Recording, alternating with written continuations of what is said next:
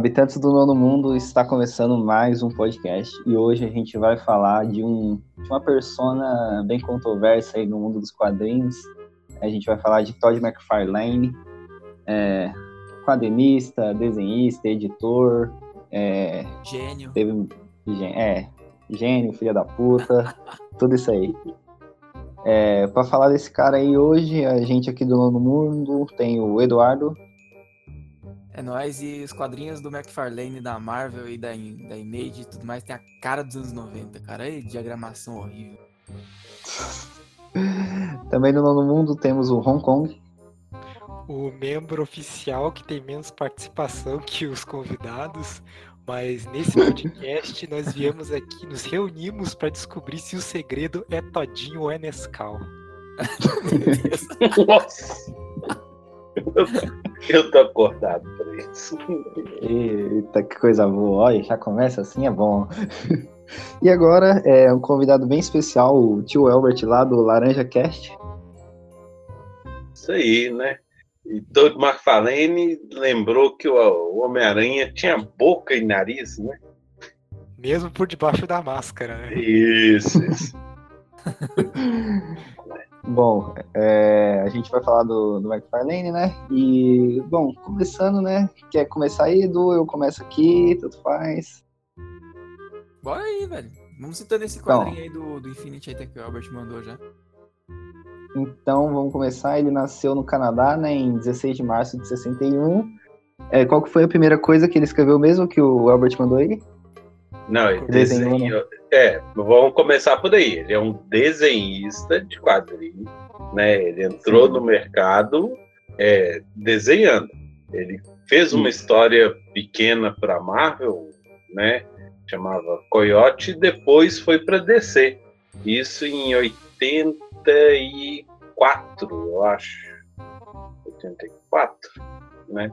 Essa data aí me fugiu aqui, eu que eu fiz. É, e, né? Ele é um, um, cara que insistiu é, então, muito para entrar é, na, na, indústria isso. também, né? Porque ele mandava... 84, 85. Aí ele foi para DC, era época ainda pré-crise, então você tinha um universo consolidado da Terra 2.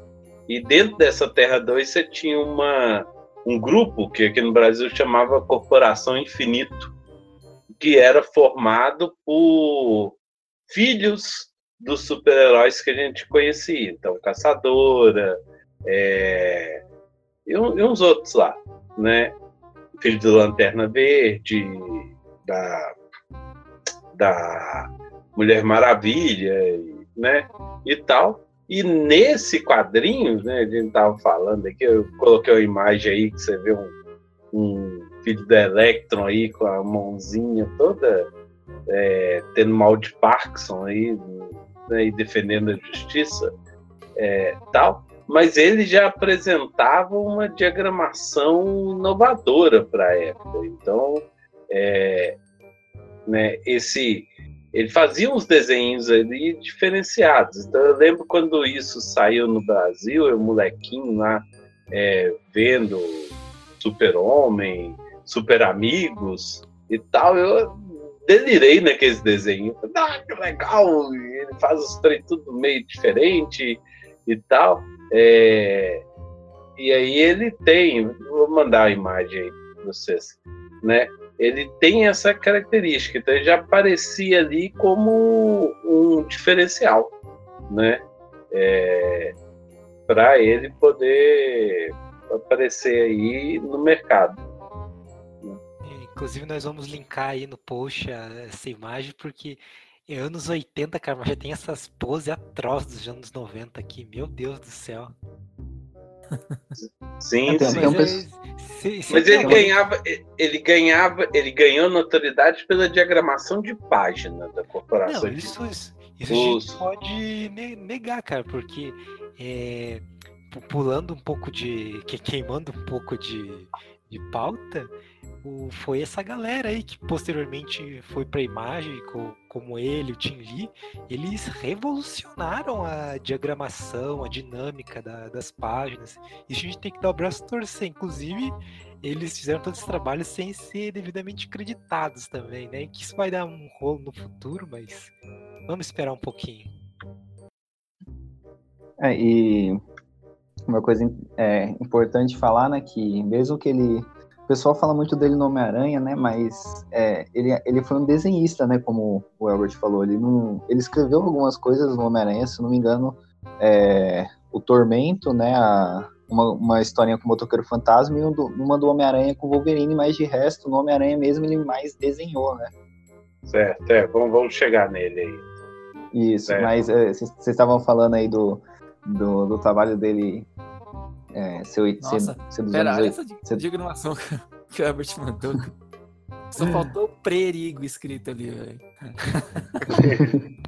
ah, mas era maneiro, ainda mais Não, é, maneiraço, maneiraço. nos anos 80, né? E aí, depois disso, ele fez ele fez o final do Batman no 2, depois a DC desconsiderou da cronologia, mas ele não foi culpado, não. E nesse Batman 2 foi. A Panini fez um trabalho assim de merda, né? É, recentemente, que naquela coleção de capa vermelha, é, como é que ela chama? Fugiu o nome. Mas saiu do Alan Davis e, e o Todd McFarlane desenhou só uma parte da minissérie é. Batman 2, que foi a última. E aí, Essa daí é, é, é Lenda dos Cavaleiros das Trevas, o nome da, da ediçãozinha que sai. Isso, aí saiu dois volumes do Alan Davis, né? E aí saiu o Batman no 2, só que o final da história não saiu nesse, nesse encadernado da Panini. Então você compra e fica sem ler a história e lê a continuação depois. né? Que foi a história que serviu de base para a Máscara do Fantasma, aquela animação do Batman. Oh. Né? Melhor animação que que já foi feita. Eu ia gravar um vídeo, inclusive, essa sobre essa animação do Batman aí, que é.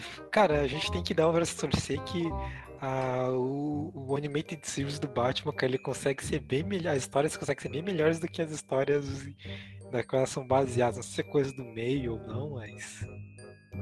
É, não, ah, é parte, né? É o, é o Bruce Timm no meio. E aí depois ele foi pro Hulk, ele ficou um tempinho no Hulk, é... Ele escreveu a fase cinza, um pouco da fase, da fase cinza do Hulk, né, cara? Que, eu, que eu, que eu tô sim, sim. As capas eu sei que são dele, que tem umas aqui que eu, que eu vejo que a capa é dele. Aquela classe. Não, é, Panini publicou isso aí também. E, se não me falha a memória, ele pegou uma fase um pouco depois do Burn. John é Burn. Peter David, não é? É. Se eu não me engano, é Peter, Peter David. David. Ah, não eu não, não lembrei, eu não, não, pesquisei isso.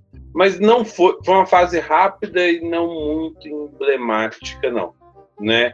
E aí, rapidinho, eles já mandaram é, ele para um título que daria mais ação, que seria o Homem-Aranha, né, na Amazing Spider-Man, certo? E aí, ele fez tanto sucesso, começou a fazer é, muito sucesso, que criaram um título para ele, para ele poder começar a é, fazer o argumento e o desenho. Um título fora da cronologia é, do Homem-Aranha, que era o, o né, tinha o apelido de como você tinha The Legend of Dark Knight, referente ao Batman, que aqui no Brasil chamava Contos do Batman, né? Aí falava que era The Legend of Arachnites, que era a Nossa, mesma ideia de histórias autocontidas meio fora da cronologia, que aí foram essas citadas, a mais famosa é a Tormento, que foi a primeira, com... Que é uma bosta. Oh.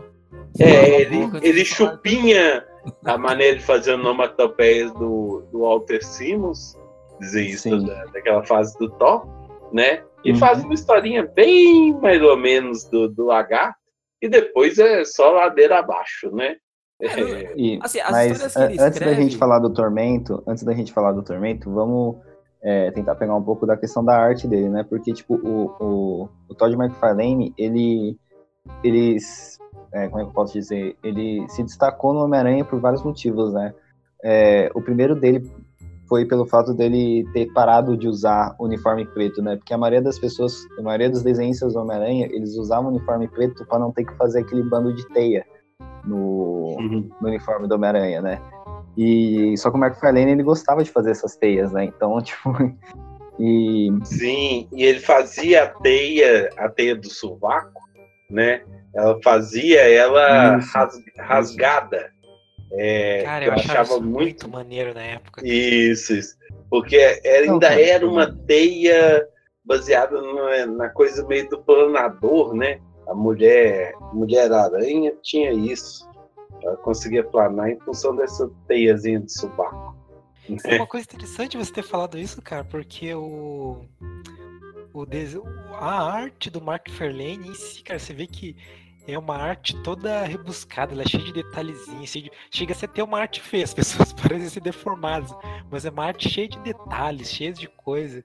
E isso então, de, mas, de voltar mas... ele faz, fazer o uniforme com teia, cara, faz o design dele brilhar, cara. Então, eu ia falar, em relação a pessoa, você pode ver, tipo, diferença que eu mesmo, eu acho, tipo, o Homem-Aranha dele muito foda. Eu gosto da, da arte dele no Homem-Aranha. Tanto é que nessa, nessa fase dele, né, o, o run que ele tem lá é ele com Micheline, né? E, tipo, eu acho que o, o, que sobressai mesmo nessa, nesse, nessa história, nesse run, é a arte do Mark Farlane, né, cara? Que é o que é da hora. A, o roteiro no Micheline é legal, mas é, é, Tipo, eu acho mais da hora o roteiro. Hã? Nada demais o roteiro, né? Assim, só uma É, então, não é nada demais. Sim. Não, e tipo, e é da hora que essa fase do Homem-Aranha, pelo menos para mim, eu curto, que é tipo uma fase que o Homem-Aranha tá precisando de dinheiro, né, cara? Então, ele sempre fica com essa pegada de que tá precisando de dinheiro, a Mary Jane ganha mais que ele. A gente se identifica muito nessa parte, né? Cara? Isso, né, cara? tipo, realmente o Homem-Aranha Homem é a gente nesse, nesse pique, né? Mas... Não, cara, mas uma parte foda, assim, também da, dessa fase do McFarlane no Homem-Aranha, quando ele começou o Homem-Aranha, Assim, quando ele surgiu no Hulk, você já vê uma diferença grande do que estavam desenhando o Hulk antes, que era uma parada até mais parecida com com o próprio. Caraca, me fugiu o nome agora do carinha da série lá, o, o Luferrino. É tipo uma parada mais humana, assim, um cara mais. Só que grandão, assim. Aí ele vem com aquela bagulho que é músculo para todo lado, que músculo que não existe, em anatomia nenhuma, um negócio exagerado, e todo mundo fica, que maneiro, não sei o quê. É Quando um ele vai pro Homem-Aranha. É um monstro. Quando ele vai pro Homem-Aranha, ele mesmo diz que ele queria diferenciar ele pensou o quê? Eu vou, o cara é o quê? O Homem-Aranha. Eu não vou desenhar ele como mais como um humano, com uma roupa vermelha e azul. Eu vou tentar dar um formato mais aracnídeo nele, vou roubar um pouquinho aqui na anatomia, fazer umas posições malucas pra Sim, isso é uma parada que é, isso é uma parada que eu também curti, que eu curto na arte do. Sim, do, e, e, algo que, que, que ele tem uma importância para o Homem-Aranha, que ele definiu, né, mais ou menos o personagem assim depois disso, que essas poses que o Homem-Aranha tem, tipo, toda desproporcional a, a, uma pessoa mesmo, como se fosse uma aranha, eu acho bem na hora, cara. Eu acho, é, tipo, ele é filha da puta em termos de editor, né? Tipo, se a gente for pegar mais pra frente, quando a gente for discutir a questão do, dele como editor, questão do, do, do Spawn com o New Gaiman e tal. Mas, cara, ele é um desenhista muito bom, pelo menos para mim, eu acho ele um, um baita desenhista. E, cara, ele tem umas sacadas fodas, tanto essa do Hulk que vocês estavam comentando, quanto essa do Homem-Aranha, né? Que ele, ele definiu um, um, um, personagem. Isso né? do Homem-Aranha dele aí, de, de, transformar ele num personagem com formato aí, com não sei o que, mais aracnídeo, assim, todo torto e tal. Isso influenciou muita coisa, não só nos quadrinhos, mas partiu. Desenho nem tanto, porque eles pegam muito a fase antiga do Homem-Aranha, mas, por exemplo, os jogos do anos 90, dos anos 90 aí, pra quem gosta de jogo velho igual eu, se você for pegar Marvel War of the Gems, se você for pegar os Marvel vs Capcom, todos esses jogos assim, tipo de aventura, uns de luta assim dos anos 90, tinham Homem-Aranha, você, eu vou até tentar colocar alguma imagem no post se eu lembrar. Principalmente no War of the James, o Homem-Aranha ele anda todo torto, esquisito, ele não anda mesmo igual um humano. Ele anda parecendo uma aranha bizarra mesmo. E, e é, tipo, uma coisa que, influência que era, cara. E como você falou, cara, é uma coisa que virou que virou estética do personagem, cara, que deu uma eu, que, que virou a marca registrada dele a partir daí. Ele dando, e você ir lá dando Maximum Spider todo torto, que nem é. bicho mesmo, cara. É um troço. Que, não, querendo. O pessoal não gosta de admitir isso, cara, mas. O, principalmente porque é relegado dos anos 90, as coisas, mas o, a gente tem que. O, que é, é unânime, não tem que negar que a fase do, do McFarlane no Homem-Aranha foi a última grande e verdadeira fase do Homem-Aranha, que não existe nada que preste depois daquilo. Foi, o, foi a pá de cal que teve, cara. O último. Porra, eu gosto, eu, gosto, eu gosto do Homem-Aranha do Romitinha, cara. Romitinha desenhando Homem-Aranha é mó legal. Mas, tipo, de bem pouca coisa. O sempre legal. O Romitinha desenhando Homem-Aranha é sempre é legal, na moral. Eu gosto pro caralho. Não, o Romitinha desenhando, o Romitinha desenhando qualquer coisa é legal. Então, vamos. Vou falar que eu acho da hora aquela Superman! Isso, é. É, a saga é legal. Clone, essas coisas. Só, é só legal. Coisa Romitinha, o, a, fa a, fase de o Romitinha é foda. Lavem a boca pra falar do Romitinha, que o Romitinha é foda. Romitinha. Romitinha, Mas...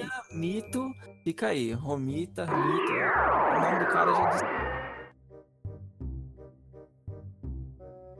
Já diz tudo já. Mas é, falando um pouco mais do, do Todd McFarlane, né? Como sempre a gente gosta de fugir um pouco do assunto, mas é, como a gente estava falando, né, cara, é, ele deu uma definida foda no personagem, né? E a, e a Marvel vendo isso, como o tio Albert falou, né? Ela, ela deu um título para ele, né?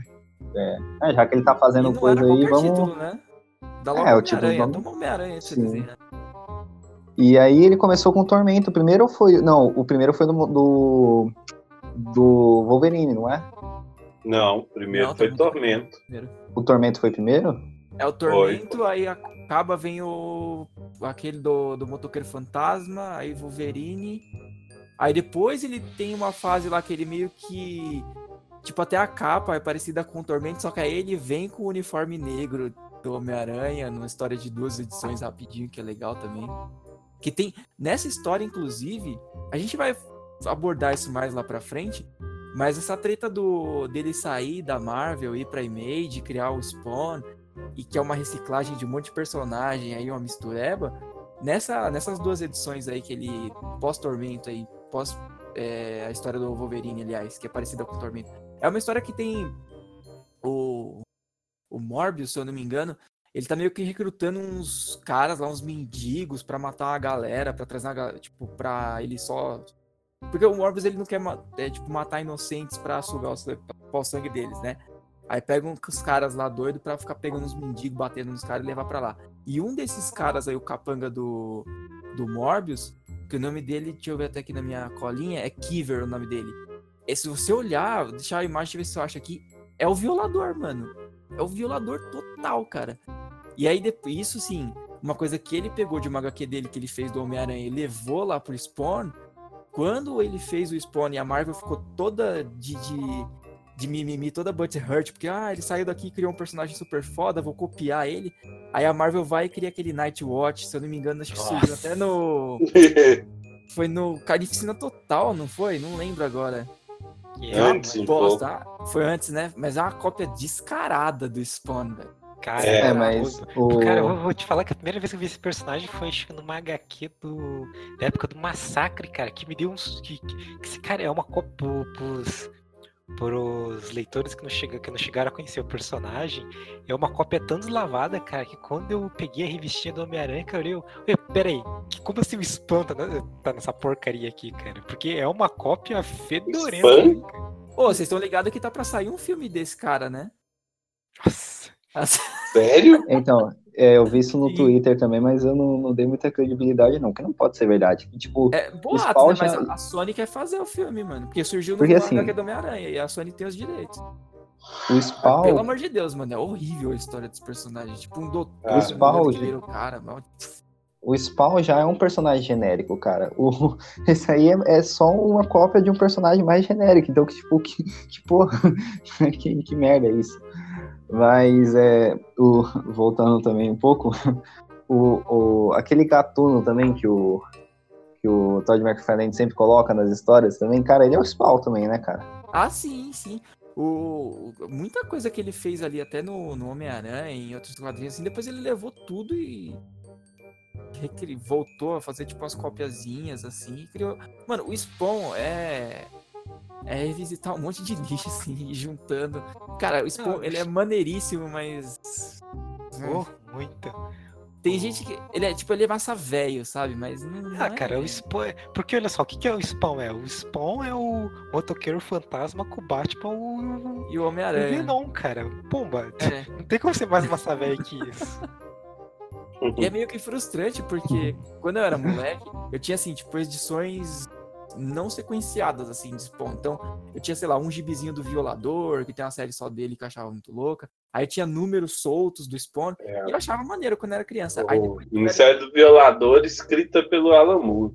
É, então. E aí, quando eu fui ficar, depois de velho, fui procurar para ler sequenciado, nossa senhora, cara, você é louco. Começa muito bom. Mas depois a gente fala lá, vamos, vamos seguir na ordem. Não queimar a pauta. Mas é, é foda. Vamos, vamos, que tem que esperar um pouquinho para fazer minhas confissões. Mas é de, dessas do do, do Homem-Aranha Tipo, ele desenhando, eu acho que é consenso de que ele desenhando o Homem-Aranha lá com o David Michelini, a arte dele sobressai o roteiro e é legal. O que vocês acham? Vocês curtem, não curtem?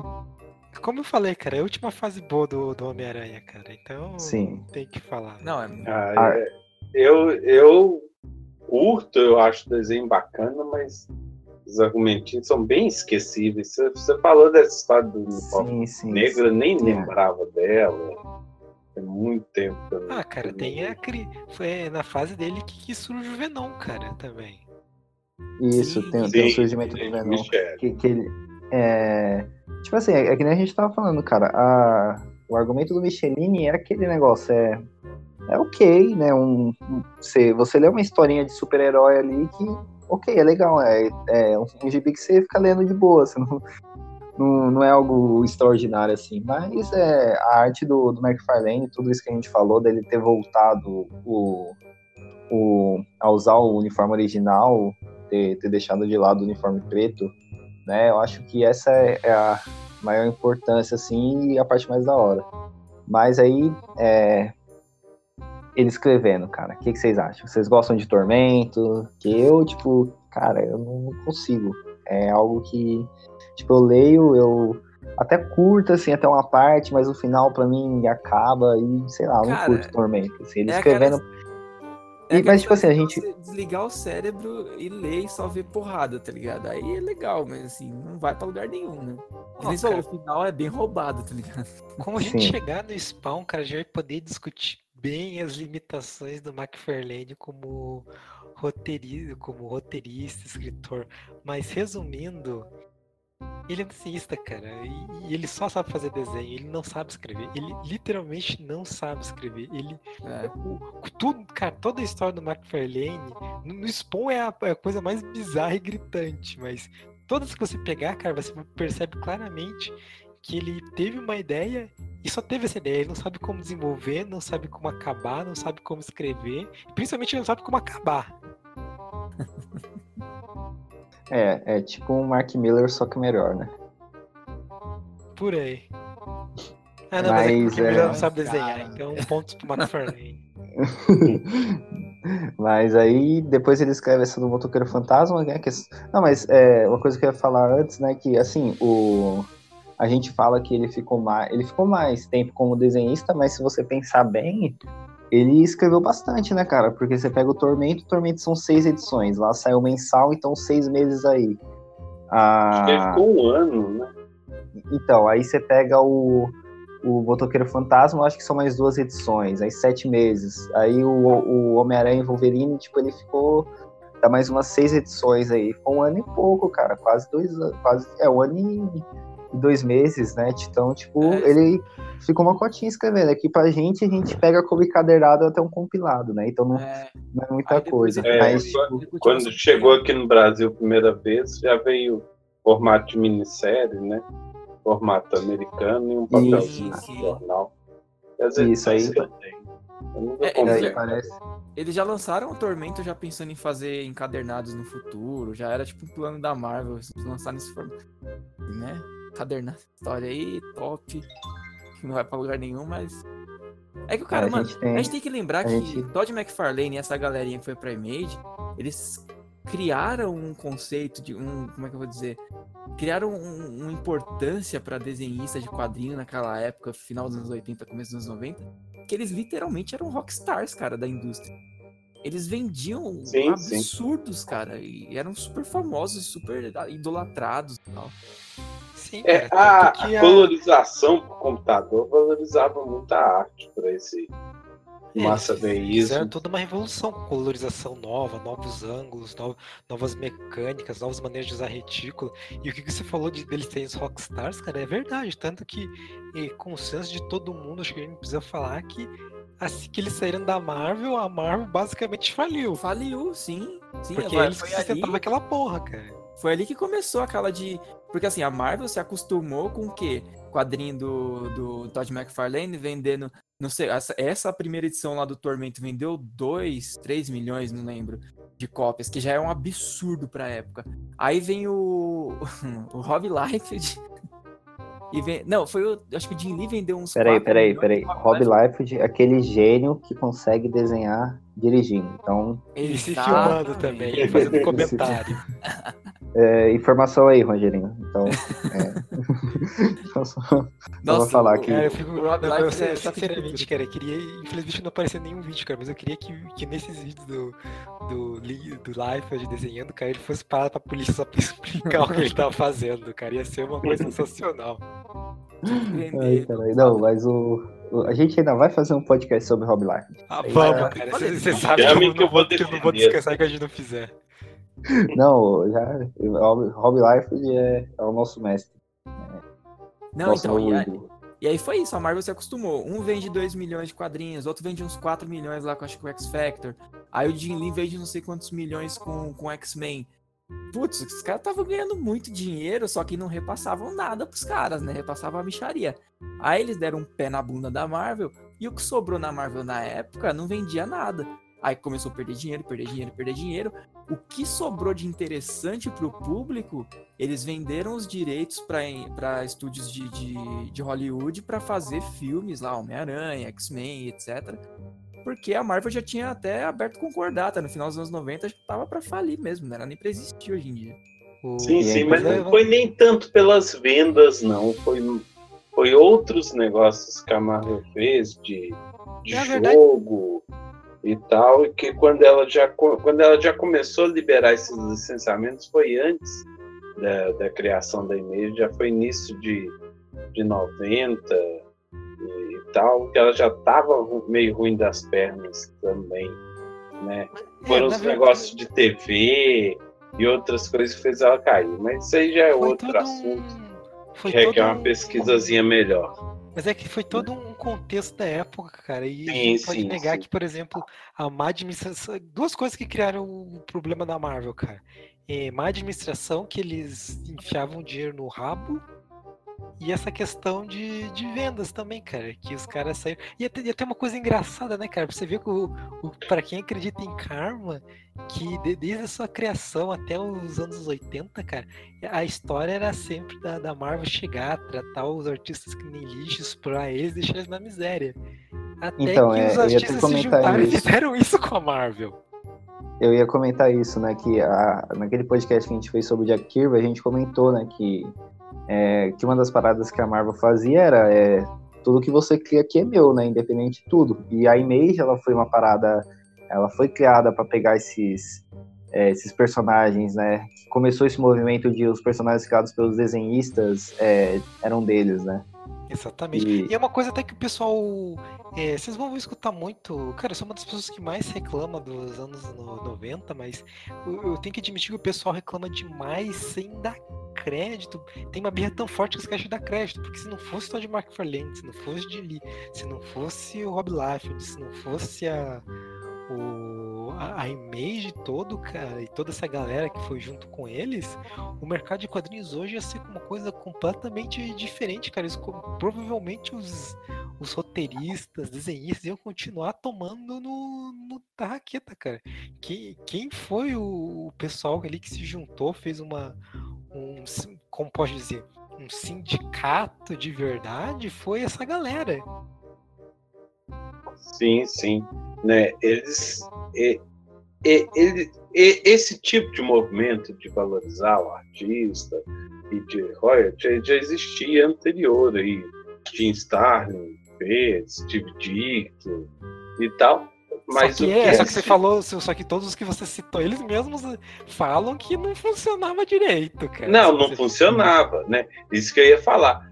A Image fez foi ganhar dinheiro conseguir ganhar dinheiro a partir desse movimento, né? E aí vão criar uma, uma é, né? Primeiro ela saiu associada a como é que chamava? Malibu, eu acho. Não, Malibu não. Né? É uma outra editora, mas totalmente independente para ajudar na distribuição e depois já, já, já foi criando uma, uma editora que está aí até hoje, né? Acho que ainda está como terceira do né, terceira maior editora é, dele, principalmente ganhando dinheiro com, com royalty, com bonequinho, com, é uma com coisa licenciamento, que... né? É, Não só isso, cara, porque você. É, a gente, quando a gente fala da Image, cara, é uma coisa que, que, que, A gente tem que fazer um podcast só, só pra comentar sobre a Image dia desse, cara, mas é, tem, tem um ponto engraçado dela que a gente tem que ver, cara, que ela é de todas as grandes editoras. Se é que a gente pode chamar editora de quadrinhos, principalmente quadrinho de, que começou de herói grande, é a que ela sempre soube se, se reinventar, cara. Ela sempre teve na, na, na vanguarda até hoje. Quem. Sim. Até hoje, Sim. cara, você pegar a image, a image dos anos 90, a image dos anos 2000, a image de hoje, cara, a cada década ela se reinventa de maneira completamente diferente, cara. Ela é uma editora que, que, que sabe sempre pôr a bola pra frente. Sim, sim, muito. Né? Ela conseguiu se reinventar enquanto. Né? Hoje ela é a, a editora que consegue agregar mais artistas com projetos autorais totalmente. Né? É, é, é melhor que, a, que era a Vertigo na época áurea. Né? Nessa coisa de conseguir agregar pessoas, conseguir agregar talentos. É que desde né? sua concepção, né, cara, ela foi uma, é uma editora que o pessoal novo tinha espaço nela e onde o pessoal queria ir, porque tinha liberdade, tinha, ia, ia, mesmo não ia ficar milionário essas coisas, mas pelo menos eu consegui receber um dinheiro justo pelo, pelo serviço que fez. E até hoje o pessoal procura e-mail por conta disso porque é uma editora que. Certo que hoje em dia a gente também tem outras, como a Boom também, que abre bastante espaço, embora a Boom seja mais para. Hoje o pessoal reclama que hoje em dia ela é muito focada naquela patotinha já, que já é o pessoal que já, já tem uma certa experiência no mercado lá, mas mesmo assim. É, são, são graças a essas editoras que a gente tem coisas diferentes aí no mercado norte-americano. Sim, é... Pode falar disso, e... Eu... Peraí, é, é, uma parada que eu ia comentar, né, Ida?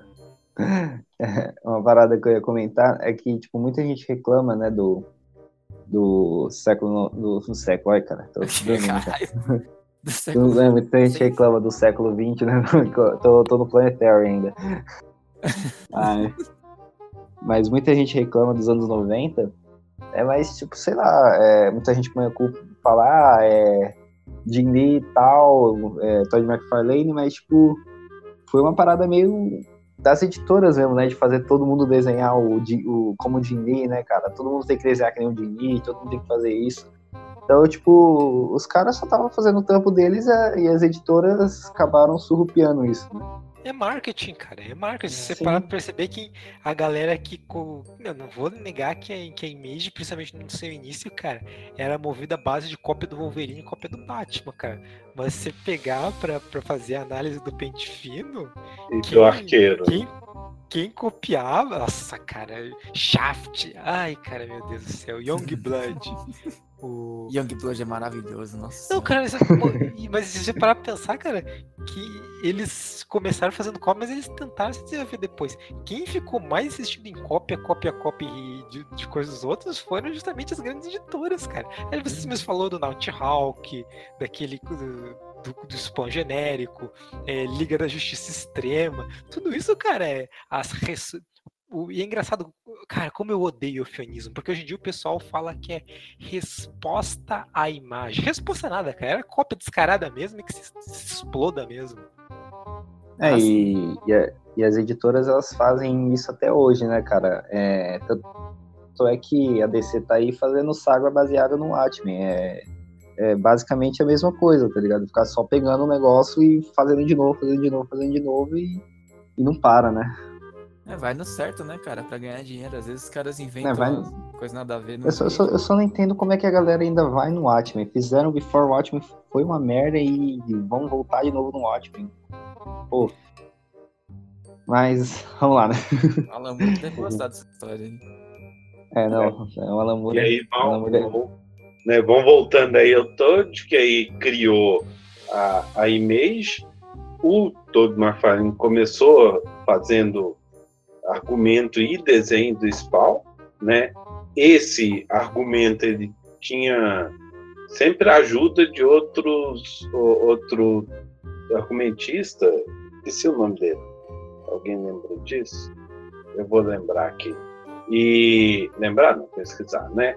Ele nunca escrevia sozinho. E algumas edições ele chamou outros artistas de renome para poder é, alavancar as vendas, né, numa de marketing mesmo.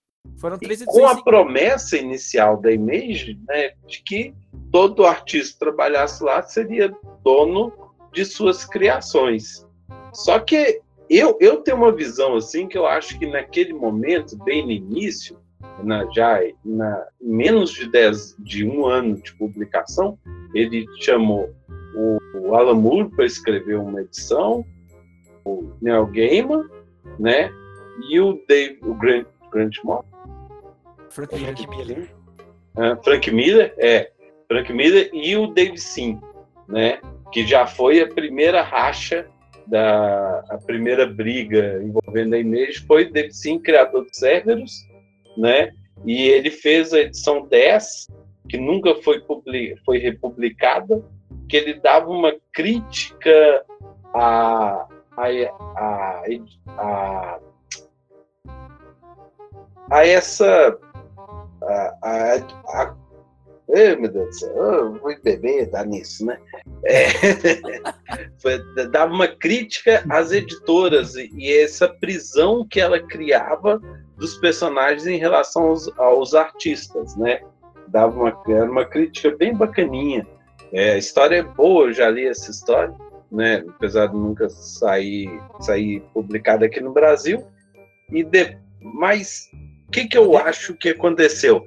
Ele deu muita corda, né? Vai aí escreve, beleza, tá naquele momento assim de empolgação, pô, imagina, imagina eles, com 20, 30 anos, sei lá, é, fechando um contrato com o Neil Gaiman, com o Alan Moore, fala assim, escreve meu personagem. Os caras deixaram, só que eu acho que a ficha deles não caiu, que, por exemplo, no caso da Angela, que é personagem criado pelo Neil Gaiman, né? É um personagem que é uma é um, é um anjo do céu de um personagem que é do inferno. Ou seja, toda hora ele, ele ia esse personagem ia voltar e aí você.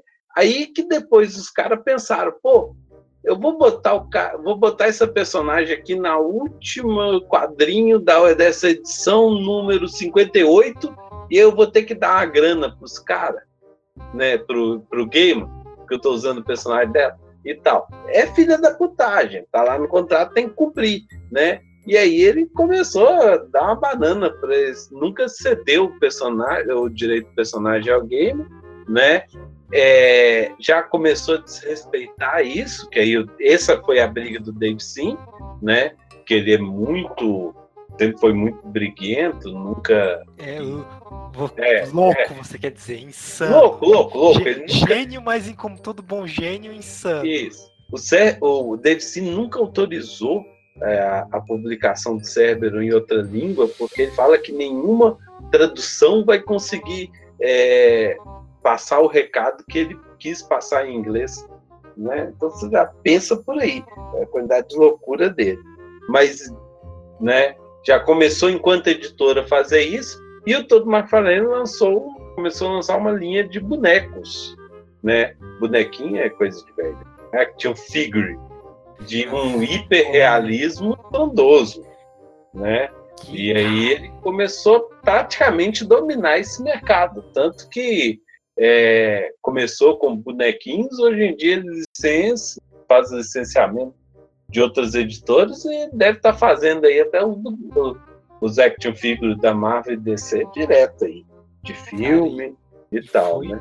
E foi uma coisa interessante você para pensar, cara, que a gente pode traçar um paralelo entre o, Todd, entre o pessoal da EMEI, do, do, do Todd McFarlane, com, por exemplo, George Lucas, cara, porque o George Lucas ele foi a, não o primeiro a usar filmes como ferramenta de marketing para produto, mas ele foi o, o que fez o mais escalado, assim, que, foi o que expandiu mais, tanto que o culpado hoje deve se arrepender até hoje por conta disso.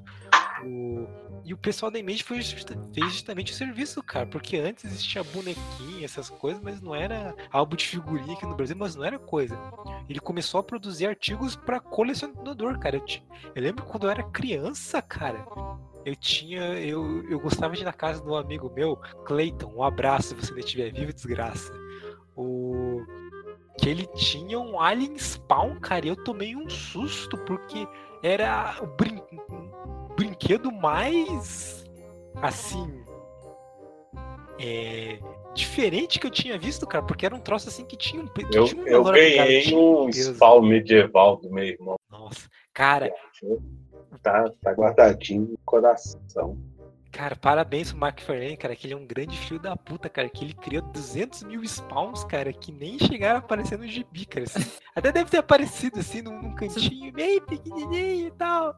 Mas, pelo amor de Deus, cara, mangá spawn, spawn alienígena, o spawn medieval até apareceu em algumas edições. Agora... Teve uma minissérie escrita pelo Gartienne. Caramba, cara. Esse, esse pessoal tinha bala na agulha, hein, cara? Puta que. É, foi, foi publicado no Brasil pelo.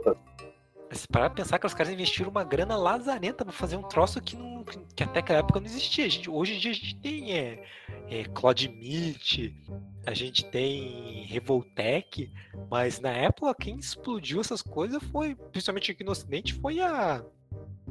Foi a Image, cara. E se, e se, eu não quero ser chato, mas se duvidar, eles devem ter influenciado um pouco do Oriente também.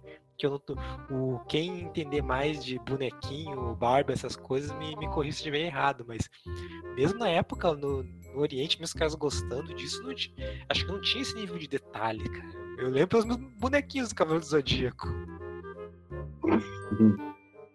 É. Sim, sim. Então ele criou um mercado novo. É. Foi, foi capitalizando nele, né? E aí depois, lá pelo, lá pelo número 50, ele já começou a terceirizar o desenho. Então só ficou o argumento. Não, né? Agora eu quero. Eu gostaria de, de, pegar aqui, já que você falou do número 50, essas coisas, fazer um, um adendo aqui que é um desabafo. E uma análise também dessa galera, que a gente comentou que eles não. que, que o Todd McFarlane ele é desenhista, ele não é lá muito bem escritor. Lembra que eu falei que ele inventa as histórias, eles não sabem como começa, como termina? Então, eu consegui pegar. Eu desenvolvi. Cara, eu comecei lendo o Spawn 6 quando saiu no Brasil, daí eu li as edições retroativas e comecei a colecionar. Tá. Daí eu começo a ler a primeira história. Eu, é, tem umas coisas interessantes aqui nessa história. Como é que ele vai fechar essas pontas soltas? Não fechou as pontas soltas. Daí eu começo a ler tal, tal, tal, pô, cara, mas essa história assim, como é que fica essa parada do inferno? O que, é esse contador? Para tipo, tá, tá, tá, tá, tá, E daí entre. Daí já, na época me deu um estalo, assim, e eu era criança. E, cara, todos os escritores diferentes aqui fazendo negócio, como é que eles vão amarrar tudo isso? E foi desenvolvendo a história, desenvolvendo a história, desenvolvendo a história, tá, tá, tá, tá. Quando chegou na edição 50 comemorativa, eu percebi uma coisa. Que ele tinha criado o personagem e, e era só, cara, porque tudo. 50. Eu peguei e reli todas as 50 edições que tinha, cara. Roteiro, roteiro mesmo, história, história mesmo, algum desenvolvimento. Não tinha, cara. Eram 50 edições de encheção de linguiça. Você via claramente que ele não sabia o que estava fazendo. Ele não sabia como terminar essa história, não sabia o que ele ia fazer. E eu continuei acompanhando, cara Sério, cara, eu acompanhei. Eu, eu, minha coleção de Spawn, cara, foi até o número 100. Quando chegou no número 100, eu, cara, não. Pela, Também. Já feito, eu já fui feito de idiota tempo demais, cara. Não, sim, não mas era uma coisa depois, que. Não, de, depois, até recentemente, esse ano, eu peguei para continuar um pouco. Eu li até umas 100 160, 180, ainda vou retomar ainda é, de, depois que ele resolve essa treta de céu e inferno, tá bem, bem no estilinho, ele, vi, ele dá uma pegada de, de, de beat terror mesmo, foca nos. É, no, tem negócio no, de magia, né? Que tem uma bruxa sim, lá, moderna. Nos detetives, ele, ele fica um gibi bonzinho, né? Até onde ali não tava de ruim, não. Cara, mais sombrio. Mas é da questão que isso é o primeiro. É, você entrou na edição cento e pouco, acho que 120, 130, a gente tem. Guarda que vamos falar. O primeiro reboot do Spawn. Porque toda a história Sim. é jogada lá na trina, que eles não sabiam como terminar essa porra, eles inventaram lá um Foda-se, cara, ignora todo, tudo que aconteceu antes, faz o final lá. Deus, o diabo, irmãos, árvore da vida, alguém deu uma maçã pro spawn, é, bruxa modernosa com cabelo roxo e vida que segue. Daí, no meio dessa história, tem acho que na edição, acho que cento e... 150. Que, não, vamos. É um reboot. Tudo era um sonho. Tudo era um sonho. Daí eu já não tava acompanhando, cara, eu lendo, tá, essas coisas. Daí sempre teve uma, uma parada que o Spawn, ele tinha, ele sempre teve uma, uma relação complicada com os outros personagens da, da Image, da, da, da atual, da época, do, do, não consigo pronunciar esse nome. Wildstar. Isso, muito obrigado. E daí eles. Era uma coisa de uma cronologia meio diferente, sabe? Eles os personagens fazer uma coisa, uma coisa outra. Eles decidiram, cara, acho que nos anos 2000, acho que dois, lá por 2007, unificar o universo Image. E daí. Sobrou, né? Daí o Spawn teve o terceiro reboot. É, tudo.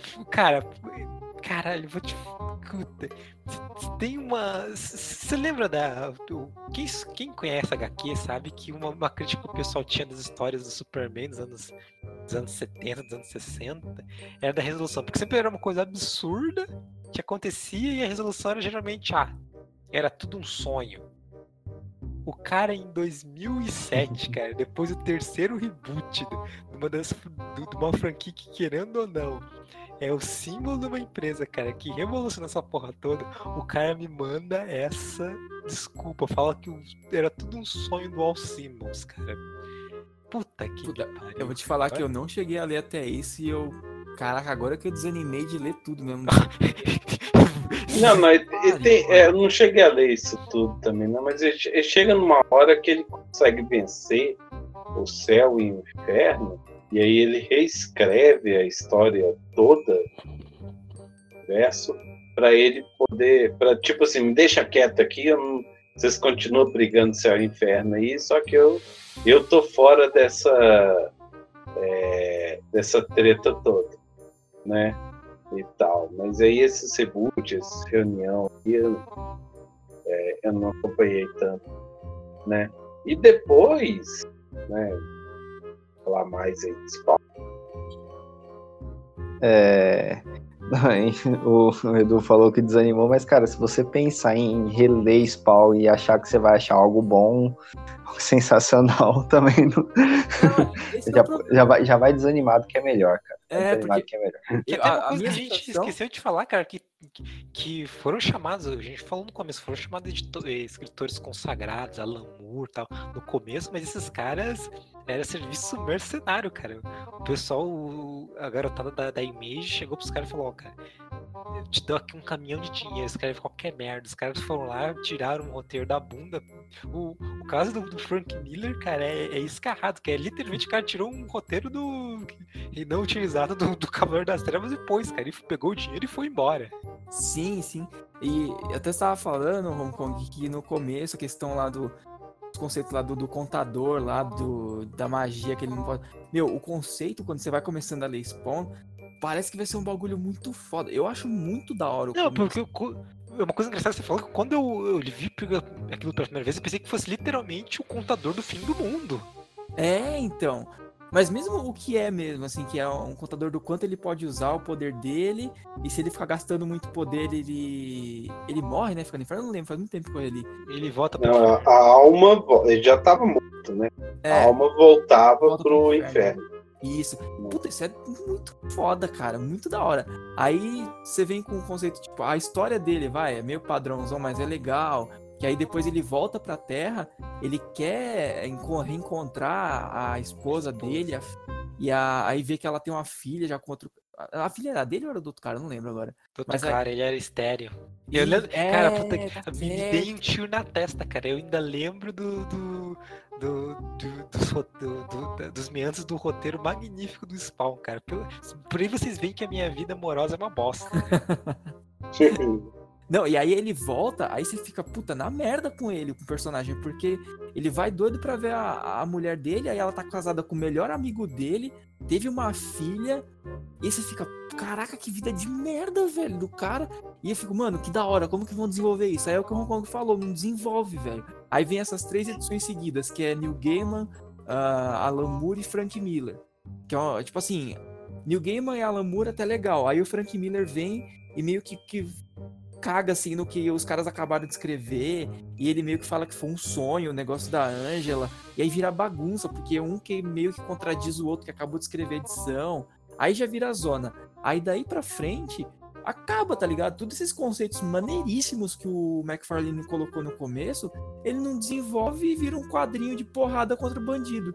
O Spawn vai lá atrás de bandido, dá porrada no cara, aí volta lá pro, pro beco dele lá com os mendigos, aí vai, aparece o violador, aí quando o violador aparece fica até mais Ou legal. Ou seja, vira, vira mais ou menos o que era a fase dele no Homem-Aranha, né? Que é tipo o Homem-Aranha contra bandido, saca? Exatamente, é o que o McFarlane sabe fazer. Ele até teve umas sacadas muito boas, mas não desenvolve pra lugar nenhum, cara. Mas eu voltei a ler não, e... aí, tá um ponto, cara. Primeiro, é, tudo que ele faz, ele, ou ele não desenvolve ou ele ignora, porque porque o para começo de conversa, o Spawn é mandado à Terra porque uma Lebolgia tem uma missão para ele que você, cara, que tem reboot aconteceu e você até hoje não sabe qual é que é a maldita missão. É, tem o contador, beleza, o contador acabou, ele voltou pro inferno. Quando ele volta pra Terra, ele não tem mais contador, eles dão uma fonte infinita de energia para ele. Caralho, por que não deram essa porra de começo? E cadê? E que missão é essa? E, cara, é uma, é, cara, é uma coisa que não tem consistência, que não tem que não tem pra quê, cara? Como, por exemplo, você falou, ah, não, o cara tem uma vida fodida, tal, não sei o quê. Mas as primeiras histórias, cara, o cara não tem rosto e, e vai lá e dá um catraco na, na, na, Angela, que é uma ruiva peituda, cara. Pô, eu que queria eu ter essa vida de merda, cara?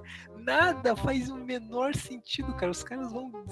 Os caras fazem um roteiro assim, cara, e não, e não sabem o que estão fazendo. Não, eles, eles literalmente enchem linguiça, cara. Exatamente. E o não, e, é um cara de, tanto de estrela que mesmo sendo um negócio que não tem, não vai para lugar nenhum e não tem profundidade nenhuma, o cara conseguiu licenciar para fazer filme nos anos 90, que depois a gente pode até falar disso. Saiu um jogo pro Super Nintendo também, na, lá no auge do Super, lá nos meados dos anos 90, que é muito bom, cara. Ele pega, tipo assim, pedacinhos de vários arcos da, das HQs, ele meio que compila tudo para dar uma história de jogo, que história na época de jogo de, de anos 90 não era história, nossa, tirando RPG. As histórias eram meio rasas mesmo, então dá para fazer um bagulho do Spawn. E aí você tem os melhores personagens ali. Tem, cara, luta contra o violador, tem luta contra o, o anti-spawn, tem, cara, tem um monte de coisa maneira. O jogo é muito foda, cara. Muito foda. Tem o lance do contador, você pode usar, tipo, uns combos para fazer as magias do spawn. Até para quem não conhece e foi atrás, é muito da hora, cara. Cara, eu aconselho o pessoal que quer jogar alguma coisa do Spawn, quer jogar uma coisa diferente, jogar um jogo dele pra Dream Quest, cara, que é um, querendo ou não, um bom jogo. É tipo um Quake Arena, só que com os personagens do Spawn, cara. E vou te falar, cara, é bem divertidinho. Sim, acho que no Play 1 também teve um Spawn, se eu não me falha a memória. Eu me lembro de algum Spawn em 3D que eu joguei. Eu acho que foi Play 1. Acho que deve ter sido Dreamcast. Deve ter sido, então. Tiveram uns jogos legais do personagem, cara. Tá, a animação da HBO, cara. Puta, Puta já esqueci. Era foda. Não cheguei a ver ela toda, não, porque era difícil conseguir. Passava de madrugada. Ah, ah não, cara, eu não tinha TV a cabo. Nem então, eu, cara, eu, eu baixei e na, muito tempo, é, cara. Che chegou a sair em banca, mas a versão da banca em fita VHS era a versão mais censurada, né? Ela, ah, sim. Não, não era. É, era, era com menos sangue, né? É, se for no Torrent da vida, ou pra quem tem grana tiver a HBO Go aí, tem lá. HBO Go, cara, é muito bom, cara. Aí a gente para desse negócio aí do, do, dos quadrinhos, que é uma bagunça que não vai pra lugar nenhum. Pelo menos no anime é um negócio um pouco mais contido, tem um número curto de episódios assim. Então é uma animação bem gostosa de assistir, cara. Bem na pegada daquelas animações clássicas, assim, que, tipo, não é nada, ai meu Deus, que obra-prima, mas que te diverte pra caramba e pega as partes mais legaisinhas, assim, dos quadrinhos e também consegue fechar ali no anime, igual no jogo, que, que é uma... você pega o que tem de melhorzinho. Uma coisa interessante é, você tem... cara, essa animação, porque tinha um projeto uns anos atrás eles fazerem. É, um, que eles queriam fazer um reboot do Spawn animado, só que numa linha mais. De terror, né? Não, não só isso, cara. Eles queriam fazer uma linha mais, algo mais parecido com, com, com o Batman Animated Series, com um traço mais simples. Ah, não. Seguindo uma história mais, mais concisa, assim. Que infelizmente não foi pra frente, mas ganhou uma linha de bonecos. pra variar. Ai, que Todd McFear. Todinho é um cara a ser respeitado, cara. Ele, ele dá atenção a esses bonequinhos de chumbo. Eu ia comentar que uh, você falou muito do, do, de que as histórias não eram geniais e tal. E eu acho que, tipo, eu acho que o McFarlane ele, ele pegou azar nisso, né? Porque ele, ele nunca pegou nenhum roteirista genial, assim, tipo, um cara que, que pegasse o bagulho e fizesse, não, vou fazer uma, uma parada foda, assim. Porque, tipo, a mesma parada, uma mesma parada que a gente comentou com o Homem-Aranha, é de que, ó, o Michelin era legal, mas pô, se fosse um roteirista mais foda ali, as histórias com arte do, do McFarlane seriam do caralho. Eu, tipo assim, do, do Spawn, eu não li muito do Spawn, li, aliás, li bem pouco, mas, tipo, se fosse um, um roteiro mais da hora, algo que, que, tipo, se aprofundasse nos conceitos que o McFarlane fez, teria sido um bagulho bem foda, né? O problema não, não é que ele não pegou nenhum roteirista gênio, nem roteirista bom. É que ele só pegou roteiro lixo. Merda. Roteiro merda, cara. Não tem nada nem que. Cara, Sim o melhor, ah, é. o melhor do roteiro do Spawn é merda, não tem nada que chegue nem próximo do medíocre ou do aceitável. Não, e o pior de tudo, você vai nos, nos, fóruns, nos comentários da vida aí, das Panini e tal, e tem mó galera que fica pedindo, quando que vai sair o um encadernado capa dura do Spawn? Capa dura do quê, ah, meu irmão? Você tá cara, tá maluco? A, a, cara, a, a galera pede Terra X, velho. É uma merda, você não sabe. Oh, para aí, para aí, para aí, ó, tchau. né? Mas, é, é tá. tem, tem, tem, uma galera do, do metal que gosta. Oh. É, cara, o, o Spawn, cara, voltando aí ao marketing do Max Calma aí, calma aí, o Elbert puxou uma boa cara, agora. De metal não tá no gibi, cara. De metal teve o CD do Ice Earth, cara. Porra, é muito Sim, bom. ele, ele também ele fez, ele fez animação com do uma música, qualquer do, do Pearl Jump, né, cara? O é, Evolution. E, isso. Evolution. E, tinha uma morte do Neil Gaiman lá, chupinhada, né? do, do Sandman. Tinha a morte lá dançando também, né? Que era uma não, cara, bem descarada. Existe, oh, existe uma diferença entre pós-punk e gótica. E mais uma coisa, a do do Evolution é muito mais gostosa também. Então, respeito uma era uma copa, né? Então vamos parar de falar dele. Bom, Pô, mas bem lembrado agora, hein, mano. Dark Saga da Stairs também é outra coisa que a galera, é. se não conhece, vá atrás, que puta merda, um puta CD dos caras. Oh, cara, Saudades Matt Barlow. Antes de vocês saírem do spam completamente, cara, do spam, do spawn, eu vou te falar que agora que teve esse sucesso do Devil May Cry Baby, tudo aí na Netflix, Nossa, cruz, o... seria uma grande oportunidade, cara, o Todd McFarlane chegar e mandar pro Netflix mesmo o reboot do Spawn, cara, fazer um troço mais conciso, assim. É, então, um ah, já deve, sei lá, cara, se, se, até o Miller, se até o Miller conseguiu algo assim, daqui a pouco o, o Miller, quem é o Miller perto do McFarlane, cara? Daqui a pouco Pô, o McFarlane tá aí também. Netflix comprou os direitos do, dos, das coisas do Rob Life, cara. É só ir ali do lado que pega o do Todd McFarlane. Porra, não, aí, aí, vai ser foda. Aí, aí vai ser vai, legal cara. pra caralho. Já vai pensou? Legal, porra. Nossa senhora. Porra, X-Force. Ah, não, vai ser do caralho, vai ser do caralho. meu Deus do céu. Não, vai ser, vai ser foda, vai ser. Mas ó, vai ser muito tem, foda. tem esse projeto aí em andamento que nunca sai do filme do Spawn, o novo, né? Tem, tem aquele fan-filme lá, que eu esqueci até o nome agora, mas é um filme, um curtazinho, que é uma pegada meio de terror. E aí o, o McFarlane, o filme novo que ele tá produzindo, ele já falou que vai ser um filme de terror com o Spawn. Tanto que ele. rola até uns boatos, não lembro se foi o próprio, o próprio McFarlane que confirmou isso, que meio que o Spawn não vai aparecer muito no uniforme clássico que a gente conhece, né? Vai ser meio que uma entidade do mal. Até aí, não sei, né? É uma merda foda. Vai, vai ser só a capa, ele conseguiu mais 3 milhões pra fazer mais capa, cara, no filme. Mas isso é tão Mas... anos 2000, tipo Orkut, tá ligado? É, boatos de um novo filme do Spawn, de uma nova série animada continuando da HBO, e nunca sai de verdade, né? Então. É, cara, é isso que eles vêm investindo numa coisa animada, assim, como eu falei, e depois pegar um dinheirinho e fazer um filme, um filme pequenininho aí, cara, manda pelo, pelo Amazon Prime, pela Netflix, que ele já ganha o retorno, cara, vende mais um quinquilhão de bonequinhos e fica na dele. Cara. Se bem, cara, se bem que eu acho que o McFarlane hoje em dia ele nem dá, dá mais bola para isso, cara, ele já, ele já ganhou dinheiro dinheiro pra cacete mesmo na vida, cara. Ele ainda tem a poupancinha é. dele, do que de vez em quando sai bonequinho. Acho que ninguém liga pra essas coisas mais. Tanto Mas que, por Netflix... exemplo, qual foi o último trabalho que o McFarlane fez? Foi, foi esse aqui, foi o Haunt, escrito pelo Kirkman do Walking Dead. Né? Foi uma minissérie que custou sair dele inteiro. É, e ah, tal. Que era uma cópia do senhora, carada do Homem-Aranha, né? Era, era, uma, era uma amálgama do, do Homem-Aranha com o Spawn. Que que uma de McFarlane, cara? União de dois grandes gênios. Que coisa é. horrorosa, o, o Homem-Aranha na cara dura, mano. Eu não conhecia isso. Que absurdo. Eu também não, vou, vou até ler. o primeiro número, é ruim. Nossa senhora, mas é muito na caruda mesmo. Puta que pariu, mano. Só as poses, velho, as poses do Aranha, igualzinho. É. Mas. É, do Spawn, acho que é isso, né? Vamos. É. Acho que a gente deu uma puta pincelada na Anja. Puta que me pariu, cara. Cara, não, não. Cara, isso é, isso é cara de pau num nível, cara, que eu tenho que ir pra não chorar, pelo amor de Deus. É, cara, é... Não, eu gostava, eu, eu gostava. Oh, tem crossover, nome... Cara, tem crossover com spam. Puta que pariu, agora tem que ler essa merda, cara. Tem que ler essa bosta agora. É, ele era da, Ima da Image, ele tava naquele Union, acho. Nossa, né? eu tô indignado como você. Nossa, mas é muita cara de pau, mano. Eu gosto do nome dele, né? Esse padre. Ah, Daniel Kilgore. Nossa. é... Ai, meu Deus. Todd McFarlane, um gênio. É. Tá estranho. Certo. É, não.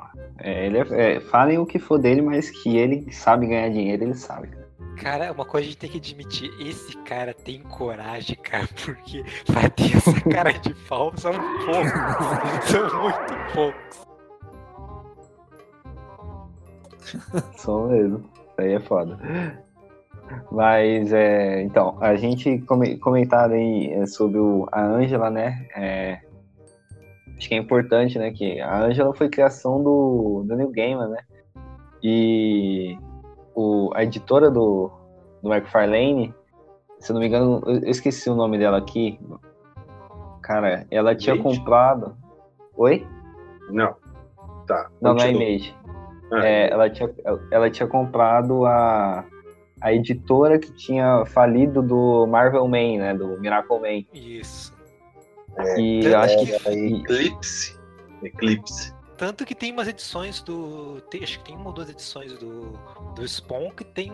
Que, na verdade, os caras deu um imbróglio legal que é, que é difícil, porque tem um Homem dos Milagres que o McFarlane fez, que aparentemente seria o Miracle Man, mas mesmo com os direitos, é, deu tanta merda legal que ele meio que. Então, que fez e, uma e aceitação e ignorou isso porque ia dar mais pepino pra ele no futuro. É, então, ele e... chegou a fazer uma capa do Curse of Spawn, que era uma segunda, é, segunda revista dele, né? Acredite, já teve mais, certo? E, né? Mas aí ele começou, ele tinha comprado esse é, espólio dessa editora, tal, mas ele, ele, ele percebeu que o negócio ia dar ia dar merda, né? É, ia dar problema e não e não foi para frente. né? Porque o direito do Miracle Man era um brolho danado, porque ele era para começar, né? Sim. rapidamente. É, ele era, ele... é, então que a gente também vai fazer um podcast sobre Miracle Man, que é muito foda.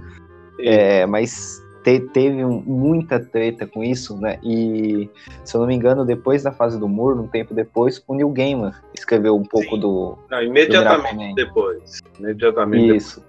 Edição e... 16. É, é, aqui a Panini não publicou, né? É. é. Isso. E aí. A... Então ele, ele, ele começou, mas é. Aí é que tá. O Alan Moore começou a escrever para Inglaterra isso estava sendo publicado também nos Estados Unidos. Depois, a, a editora na Inglaterra faliu, que era outra editora. E aí ele começou a escrever para Eclipse. Neil Gaiman pegou esse personagem, que é uma cópia do Shazam, para uma editora inglesa, estava sendo publicado nos Estados Unidos, e que pegou é, e começou a escrever. Então aí você já vê que descobriu o direito já disso. Tá errado. Já tá é, errado, não, já estava errado aí. É, o direito disso já, já, já, é, já era complicado, né?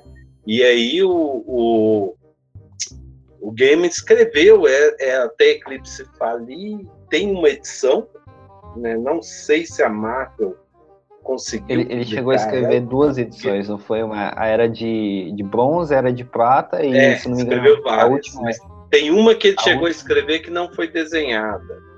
Isso, é, que eu acho que foi a última que seria, que seria para ele finalizar. E se eu não me engano, o, o Todd McFarlane adquiriu os direitos né, dessa, do Miracle Man. E ele, achou ele tem que o... tinha os direitos do Miracle Man, verdade era essa. Isso. É. É porque os direitos não existiam, na verdade. Os direitos pertenciam Sim. aparentemente ao Michael. Porque, ó, foi muitos anos de batalha legal e que na real, na real essa a batalha legal terminou anos atrás, porque ela é. ficou, se eu não me engano, de, da década de 80 até mais ou menos até quatro anos atrás que ele, que ele voltou a ser republicado, né? Que ficaram num limbo esquecido, né? É porque e... depois que teve essa batalha legal, cara, eles conseguiram achar o Michael o Mick Angle, que era o escritor original, e depois ah, foi lá. Lá em inglês, a, né? O, a empresa, a empresa, a empresa por detrás ali da, da Marvel, não vamos citar o nome, injetou alguns milhões pro, pro júri que chegou para ele chegar na conclusão que o Mike, Mick Anglo é que tinha o jeito dessa porra. Sim, é. A verdade é. Quando ele foi criado como plágio do Shazam, há muitos anos atrás, né? Esse cara, ele saiu dele, ele escrevia, escrevia no Comen e tal, depois ele, ele saiu da indústria, então ele não sabia. Aí, no fundo, todo, toda a parte do Miracle Man, do Alan Moore, do Neil Gaiman, é, ele, ele foi publicado, mas ele não, não deveria ter sido publicado, porque o autor original, criador, não foi consultado para isso. E ele sim, nem sabia. Sim. Na verdade, se eu, se eu, não. Eu posso estar enganado, cara, porque como a gente falou, tá, tá, tá explicando. Ó, os ouvintes estão tá, achando isso confuso, porque é confuso mesmo, cara. Né? Se, é. se vocês procurarem ver os, os autos desse processo, cara, é um troço assim. É, é muito, muito difícil. E, tipo, até a gente que, que, que, é... que, acompanhou um pouco, que, que sabe o que. Até pra gente que sabe o que rolou, mais ou menos, né? Que o, essa treta editorial é muito confuso, tá ligado? A gente que sabe mais ou menos, alguém que não. Que, tipo caiu de paraquedas não, não, não vai entender muito, né? Mas, enfim, o que, que o Todd McFarlane tem com isso? Que ele achou que tinha os direitos do, do Miracle Man, né? E. Porque teoricamente ele, ele comprou da. da a, a, editora que estava falida.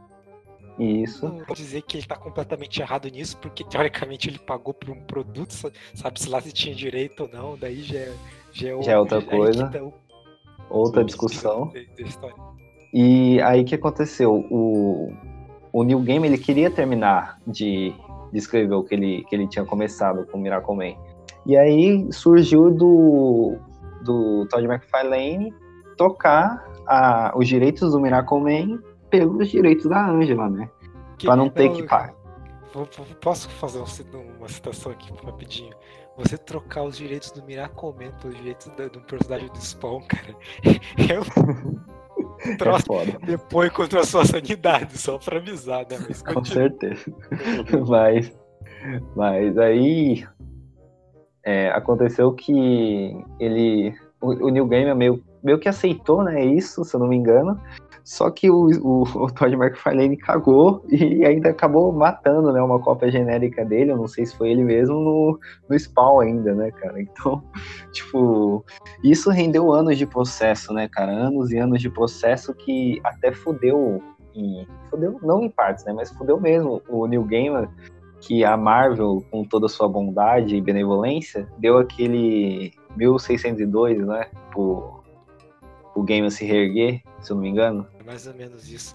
Aqui... Não, é, não, 1602, o Eterno, ele tá, ele estava escrevendo como também uma forma de pagar os, os, os honorários do advogado da Marvel que estava que, que tava, é, que tava olhando esse caso para ele. Certo? Sim, e, e, mas se eu não me engano, é, todo é, os direitos, todos os royalties da, do 1602 foram pro Gamer, para ele poder pagar isso e ainda tá até hoje, né? Se eu não me engano, esse foi o contrato que eles fizeram. É, e isso, e isso, tipo, rolou até, se eu não me engano, até 2011, 2010, essa, toda essa treta, toda essa discussão. E, cara, o, o New Gamer ficou na merda com tudo isso, né? Tanto é que, tipo assim, o, o Alan Moore, é, se eu não me engano, outras pessoas, o Alan Davis, muita gente que estava envolvida com, o Miracle cedeu a gana que recebeu com, com o processo pro New Game se reerguer, se eu não me engano. E tudo isso teve um dedinho do, do, do, nosso amigo McFarlane, né, cara? Ah, o Alan Moore, cara, ele, ele fala que ele não quer nem ter o nome dele associado a isso. Tanto é que quando foi republicado, não, não tem o nome do Alan Moore, tem lá o escritor original. Né, Sim, que, que ele não quis essa... ganhar dinheiro ele autorizou, ele é, mas não quer ganhar dinheiro. E ele não quer estar associado a essa obra. É. É, não, e fez exigências para as famílias dos desenhistas é, originais tal, que aí tinha que ter aquelas história clássica, não muito clássica tal, né?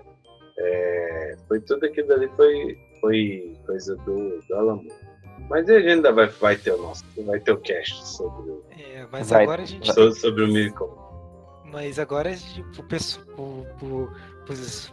os nossos ouvintes que pensaram que não, que, é o, que o Inblog acabou, não acabou não, porque o, um dos, dos compromissos do Gaiman com a Marvel era que, conseguido esses direitos, ele ia terminar lá, eles iam republicar Miracle Man, e ele ia terminar de publicar a história, cara.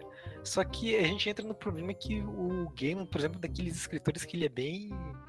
É, bem. Ele é bem profissional. Ele não é do tipo que sai gritando no Twitter, fazendo direto essas coisas.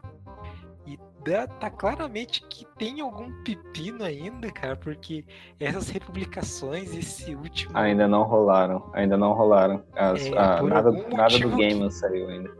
Por algum motivo que ninguém que tem falado, não só ninguém tem falado, cara, como a, a Marvel fez questão de, de, de fingir. Abafar. De, de abafar, cega surdo como se eles nunca tivessem pego os jeitos do Marco Man. Ou seja, tem ainda é. mais espinho por debaixo desse, desse tapete que a gente a parte sabe. do game não foi publicado lá fora? Foi publicada na, na década de 80, se não me engano, finalzinho Isso, ali. Pela Marvel. Ah, continua. Pela Marvel a continuação foi, mas ela não foi republicada em nenhum momento.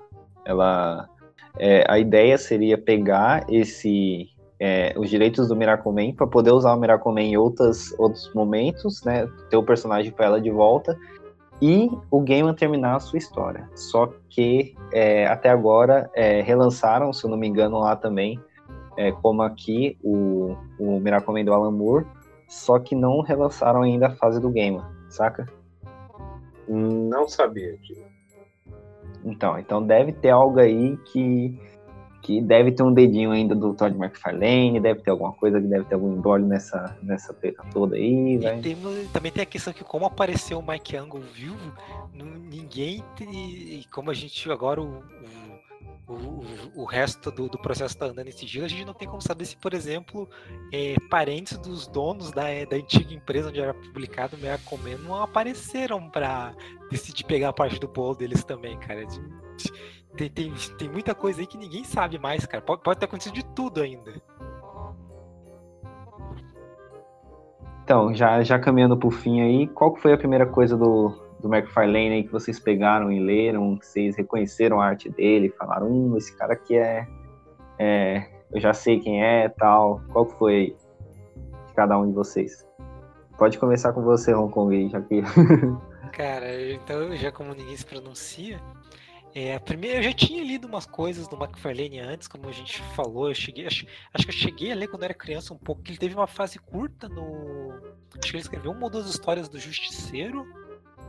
É, umas do Aranha eu, eu, eu, li, eu lembro de ter lido, cara, mas o que me, realmente me, me chamou, me fez é, conhecer o cara foi, como eu já disse, a Spawn número 6. É, capa maravilhosa, diga-se de passagem. Eu... É, Albert, qual foi, o que foi que você começou?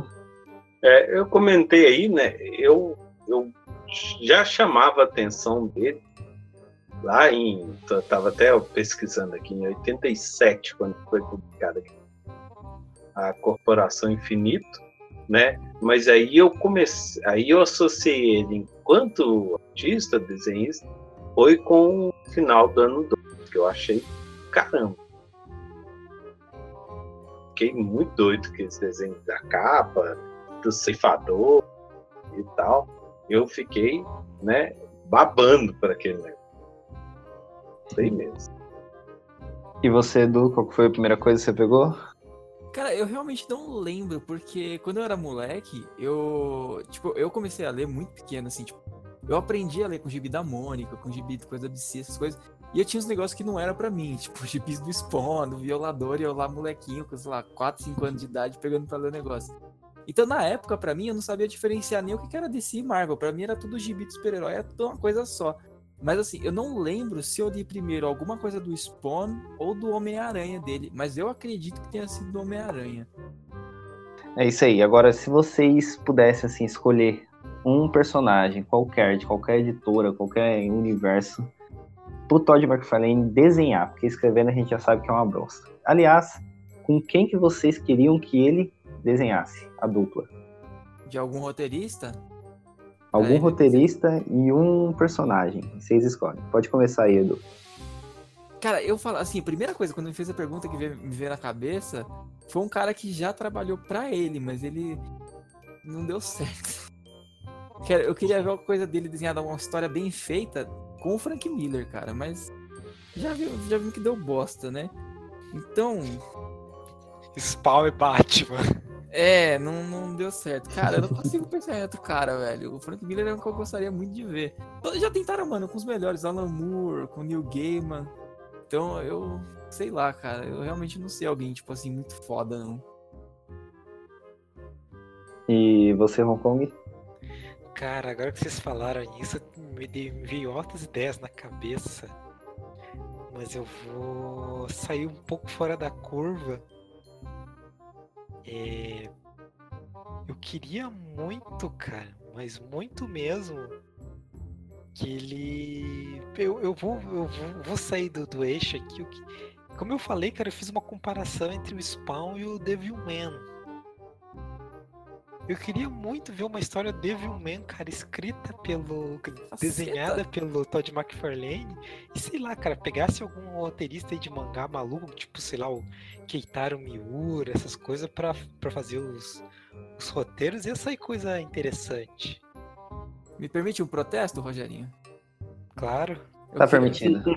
Eu só queria dizer que Devilman da Netflix é uma completa bosta, cara. Eu assisti é. esse negócio com a raiva tão grande. Não, cara, mas o Devil, mas o Devilman original também é uma bosta, cara. Não, então, é, porque... que ele trouxe o, o ajudou a trazer o, essa animação um pouco mais adulta, mais diferenciada pro, pro público, novo, né? pro público mais stream que, gostou dessa coisa, cara. É porque eu tô acostumado é com, com o Gonagai, assim, com a obra do Gonagai. Eu não sei se você já assistiu Hong Kong, acho que sim.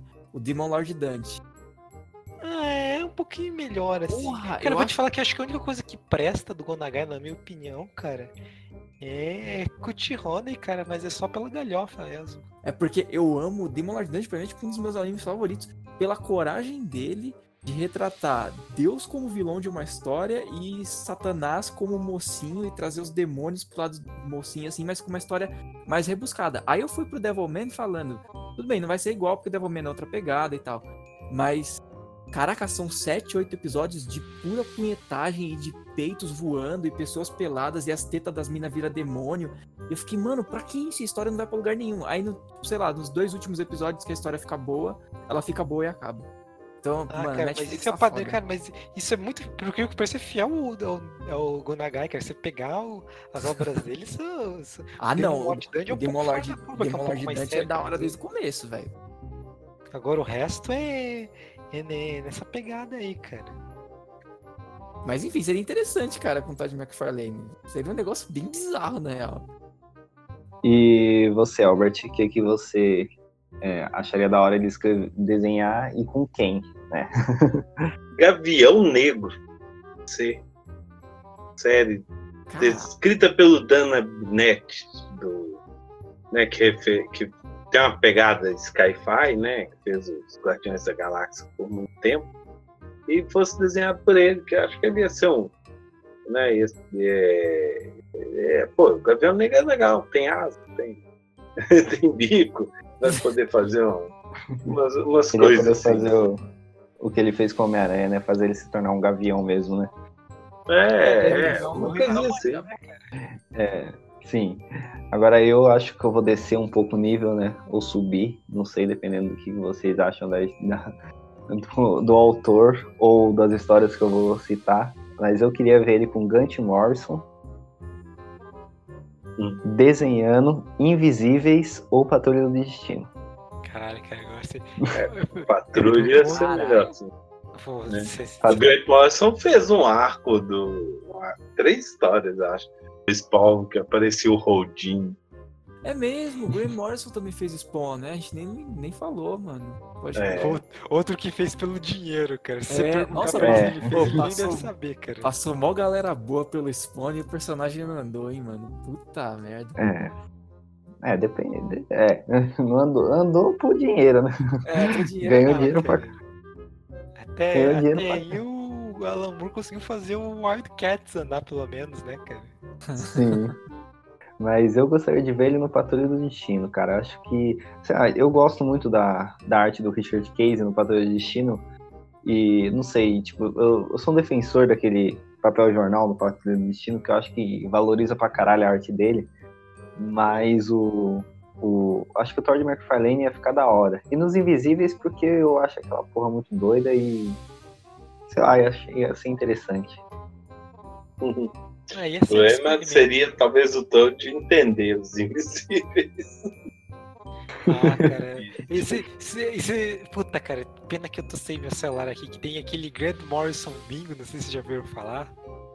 Não. Que, que, que é um bingo assim com, com várias coisas que acontecem no, nas HQs do Grant Morrison. E tem o, o primeiro quadrinho, se eu não me engano, é algo que o Grant Morrison escreveu no roteiro e o desenhista claramente não foi capaz de entender. Ah, pelo menos a gente sabe que o Grant Morrison manda uma foto dele mesmo pro desenhista, né? Pra ele pegar como referência. De cueca. Mas é, o Invisíveis é um podcast aí que. um episódio que também daria. Daria da hora. Seria interessante. Assim, assim me, me, me obriga a terminar de ler, cara, que eu li o primeiro volume, cara, e pff, caguei. Vamos fazer, vamos fazer. Mas eu acho que é isso, né? Tem mais alguma coisa pra falar deste gênio? Espero que ele esteja trabalhando e bem. E fazendo bonequinho de preferência. Bonequinho, bonequinho, bonequinho. Eu pensei que você ia falar, espero que ele esteja trabalhando e bem e um abraço. Se você tá ouvindo aí, né? Não, pô, não, cara, é- agora eu tive uma ideia, ele podia fazer uma, umas joint venture. Cara, não, eu, eu posso, posso é, é, relator, eu posso mudar meu, meu, meu, meu voto, posso mudar minha, a minha, a minha ideia. Não precisa pagar permitido, onda, pode. mas é que tive uma ideia muito melhor, cara. Eu tava pensando em Pode falar. do Todd Magic Ferlin pegar e fazer alguma coisa do Brasil, assim, cara, uma linha de brinquedos da turma da Mônica, cara, por ele ia ser maneiro. Eu pensei, cara, não tem esse, esse projeto Maurício de Souza de vários desenhistas e fazem uns negócios diferentes, cara. Podiam, podiam dar uma, ele podia dar uma HQ pro tal de McFarlane fazer, cara. Já é, não, turma da, tô, turma, sim, sim. Não, turma não da Mônica, mais de McFarlane, cara. Ele vai fazer uma, uma mensal, né? Não, não dá mais, assim, pelo, pelo, pelas coisas empresariais dele. Mas ele deveria pegar isso, pô. Pega alguém, escreve uma graphic novel, né, 50 páginas, 60 páginas, bota lá para ele, é, ele, ele deveria fazer isso para ele, né? É, demorasse aí um ano, dois anos para desenhar. Puta que pariu, né? eu, eu, tive uma ideia tá. genial, cara. Põe ele para fazer o penadinho. Caralho, ia falar isso, mano. Nossa, ia falar isso. Caraca, ia ficar muito bom, mano. Aí ele podia copiar o Spawn no penadinho. Puta, cara, ia ser muito foda isso. Não, pelo... Gente, alguém arranja o e-mail da maior edição de produções do Todd McFarlane, que a gente precisa fazer isso acontecer, pelo amor de Deus. Mano, eu já consigo imaginar isso funcionando. Ia ser muito Vamos ganhar dinheiro, vamos ganhar dinheiro. Zé, Vampiro que vai aparecer com uma capa de 200 quilômetros. o Brasil teria o próprio spawn. Nossa senhora, que fantástico. Mas eu acho que é isso, né? Então, terminamos aqui. É... Elbert tem jabá, quer fazer aí? O pessoal aí que está estudando para o Enem e tal, se quiser conhecer, escolapirata.com.br é um projeto que eu ajudo, meu, certo? E, e no mais, laranjacast.com.br também, um podcast sobre cultura pop, que eu também participo. O, o nosso nerd alfa aí, Edu, fala aí também, que você, que você não tá só aqui, tá?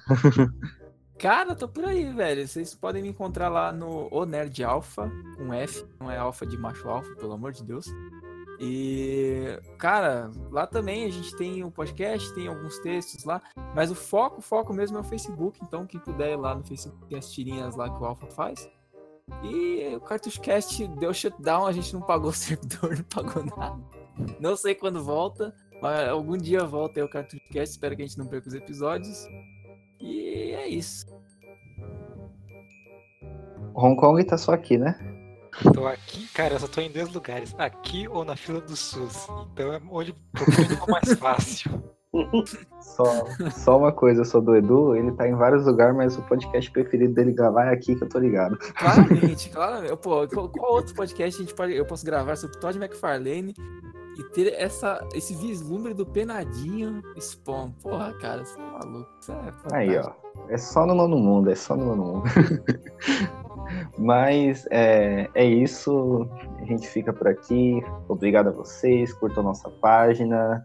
É, compartilhe, mande comentários, façam o que quiser. E é isso aí. Valeu, Elbert. Espero que você tenha gostado e volte mais vezes.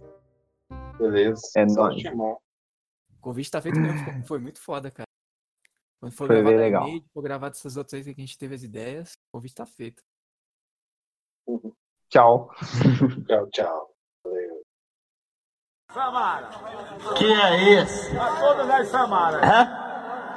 Deixa eu baixar mais esse instrumento um pouquinho que tá muito alto. Espera aí. Aqui, é, aqui não é playback não, que a hora que botar o dedo já funciona essa porra não. Tem que baixar. Organiza negócio que tem muitas Tem uns caras aí que botam o computador e dizem eu tô estourado. Tá estourado, tá estourado ele mesmo.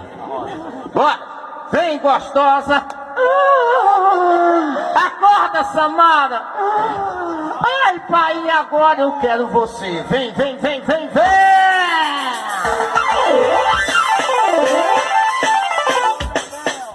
Alô, bebê!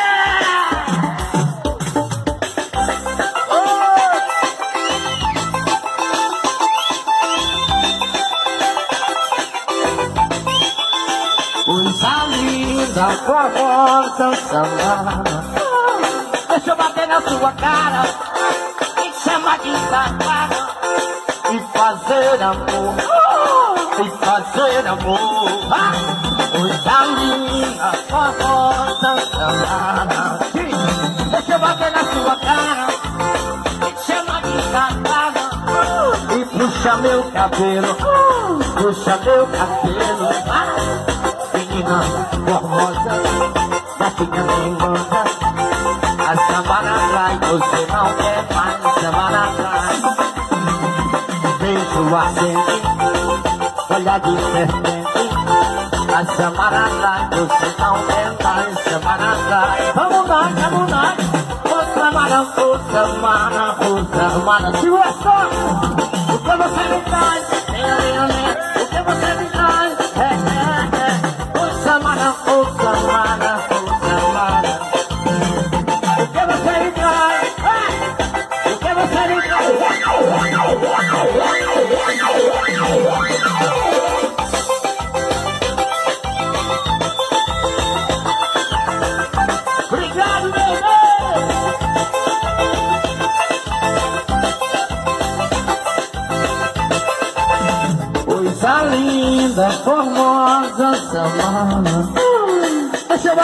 Sua cara. Me chama de safada, puxa meu cabelo, vai fazer amor. E fazer amor. Vai! Coisa linda, formosa, Samara. Deixa eu bater na sua cara. Me chama de safada, vem cara, me fazer amor. Por que tu bate assim, pai? Menina sem goza, gatinha safada. A Samara sai, você não quer mais Samara Beijo assim, olha de serpente. A Samara sai, você não quer mais Samara Vamos nós, vamos nós. Ô Samara, ô Samara, ô Samara. O que você me traz, bem gostosa? O que você me traz? É, é, é.